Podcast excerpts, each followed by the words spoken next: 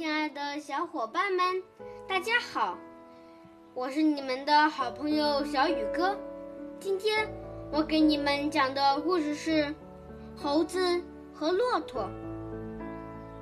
在百兽的聚会上，猴子表演的舞蹈深受大家喜欢，谢幕时的热烈掌声引起了骆驼的羡慕，使得他。也想通过同样的方式赢得大家的喜爱。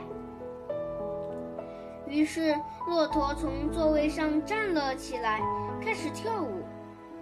但他的一举一动显得很可笑，他怪异、滑稽的表演难看极了。